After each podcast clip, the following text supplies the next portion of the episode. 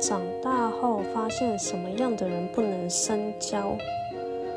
我觉得个人的出发点，我是一个不太能接受负能量过高的一个人吧。嗯，因为现实当中啊，我们我们从小到大到现在，就是步入社会需要去工作，有很多的压力和其实生活中就是那种微微的压力。和负能量都是存在的。那我觉得，既然提到深交，深交跟浅交是有很天差地远的一个差别嘛。那深交的话，毕竟会影响到自己的情绪健康也好，会影响到很多的层面的问题。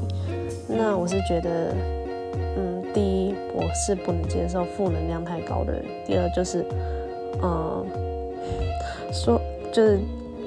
该怎么讲？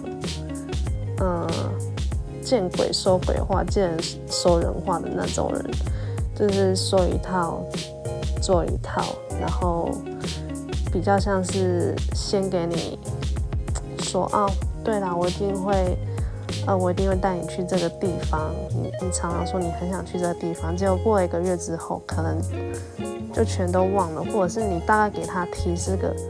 两三遍，他可能也装作忘记吧，装作忘记，或者是真真正就是根本没放在心上的那种人。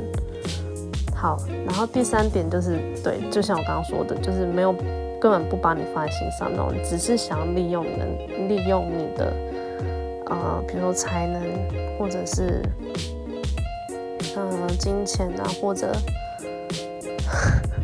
或者是时间也好，就是反正他只是利用你的存在，比如说得到心灵上的安慰，嗯，得到一些满足啊，就是这这三种，我觉得是还蛮危险的。我自己这样自己这样子长大，嗯，到三十岁有这样的体悟。